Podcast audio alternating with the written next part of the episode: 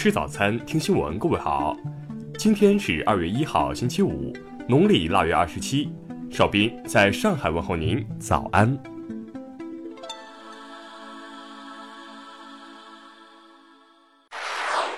首先来关注头条消息。据意大利媒体报道，去年二月，意大利都灵市帕西诺蒂中学一体育老师萨瓦托尔对一名十一岁的中国学生进行辱骂。经家长举报后，都灵检察院对萨瓦托尔展开了种族歧视调查。当地时间二十九号，该案件在法院审理，萨瓦托尔面临失职、种族歧视和种族仇恨等指控。在法庭上，萨瓦托尔承认了对中国男孩的侮辱，但辩称自己只是善意提醒孩子玩绳子很危险。最终，法官认为这算不上种族歧视。原因是没有造成身体或精神伤害。该案一经判决，立即引发关注。当地有媒体称，其是一起荒唐的耻辱性的判罚。不少当地网友也对此表示震惊。这真的是发生在意大利吗？听新闻早餐知天下大事。二零一九央视春晚主持人昨天公布，春晚主会场设五位主持人，分会场六位，其中。康辉、朱迅、任鲁豫、李思思、尼格买提担任北京主会场主持人。监证会日前公布了在上交所设立科创板块并试点注册制的实施意见，目前相关管理规定和配套细则正在向社会公开征求意见。数据显示，二零一九年一月份，中国制造业采购经理指数为百分之四十九点五，比上月微升零点一个百分点。外交部发言人耿爽昨天表示，日前举行的五合国会议体现了五合国协调合作、应对国际安全挑战的积极态度。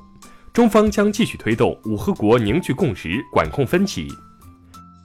据国家发改委官方微博消息，春运前十天，全国共发送旅客七点三九亿人次，比去年同期增长百分之零点八六。据商务部新闻发布会昨日消息。二零一八年社会消费品零售总额增长百分之九，消费连续五年成为经济增长第一引擎。据央行网站消息，彭博公司昨天正式确认，将于今年四月起将中国债券纳入彭博巴克莱债券指数。昨天发布的全球智库报告二零一八显示，七家中国智库登上全球顶级智库综合排名百强榜单。在二零一八全球智库最多国家排名中，中国以五百零七家排名第三。下面来关注国际方面的消息。据日本媒体报道，随着中国春节临近，日本首相安倍晋三近日表示要以视频形式给中国送上春节的祝福。日媒称，以视频形式直接向中国送去祝福实属罕见。韩朝两国。昨天在开城韩朝联络办公室召开公路合作工作会议，双方交换了公路合作技术资料，并就各自关心的问题开展磋商。美国国务卿蓬佩奥三十号表示，他已经开始为美国总统特朗普与朝鲜最高领导人金正恩的第二次会晤做准备，这次会晤将在二月底举行。英国首相特蕾莎梅三十号在议会下院表示。英国与欧盟双方都想要有协议脱欧，他将努力向欧盟争取对目前的脱欧协议草案进行议会所期望的修改。美国代理国防部长帕特里克·沙纳汉二十九号证实，五角大楼正考虑向与墨西哥接壤的边境增派数千名现役军人，协助国土安全部管控边境。俄罗斯总统发言人德米特里·佩斯科夫。二十九号谴责美国制裁委内瑞拉石油公司非法，警告外部军事干预委内瑞拉将带来极端负面后果。数据显示，受全球央行购金与去年下半年以来金条、金币投资加速等因素驱动，二零一八年全球黄金需求增至四千三百四十五点一吨，同比增长百分之四。欧洲化学学会近日发布的一张扭曲元素周期表显示。由于人类的过度使用，一些化学元素将在未来一百年内面临从地球上消失的风险。下面来关注社会民生方面的消息。昨天，黑龙江东宁一旅店发生爆炸，造成两死两伤。经查，爆炸涉嫌刑事案件，犯罪嫌疑人李德才尚未抓获，现场处置及调查等工作正在有序进行中。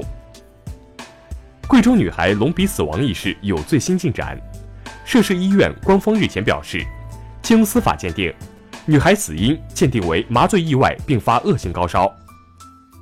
近日，广西钦州陈某酒驾摩托车，遇交警检查拒配合，现场极限尬舞，大声高歌。事后，交警暂扣其摩托车，目前正在处理陈某无证车位年检等的违法行为。近日。安徽宣城一九零后男子趁金店营业员不备，一秒抢走十七条金项链。最终，当地警方在一收费站将潜逃男子抓获，并追回全部财物。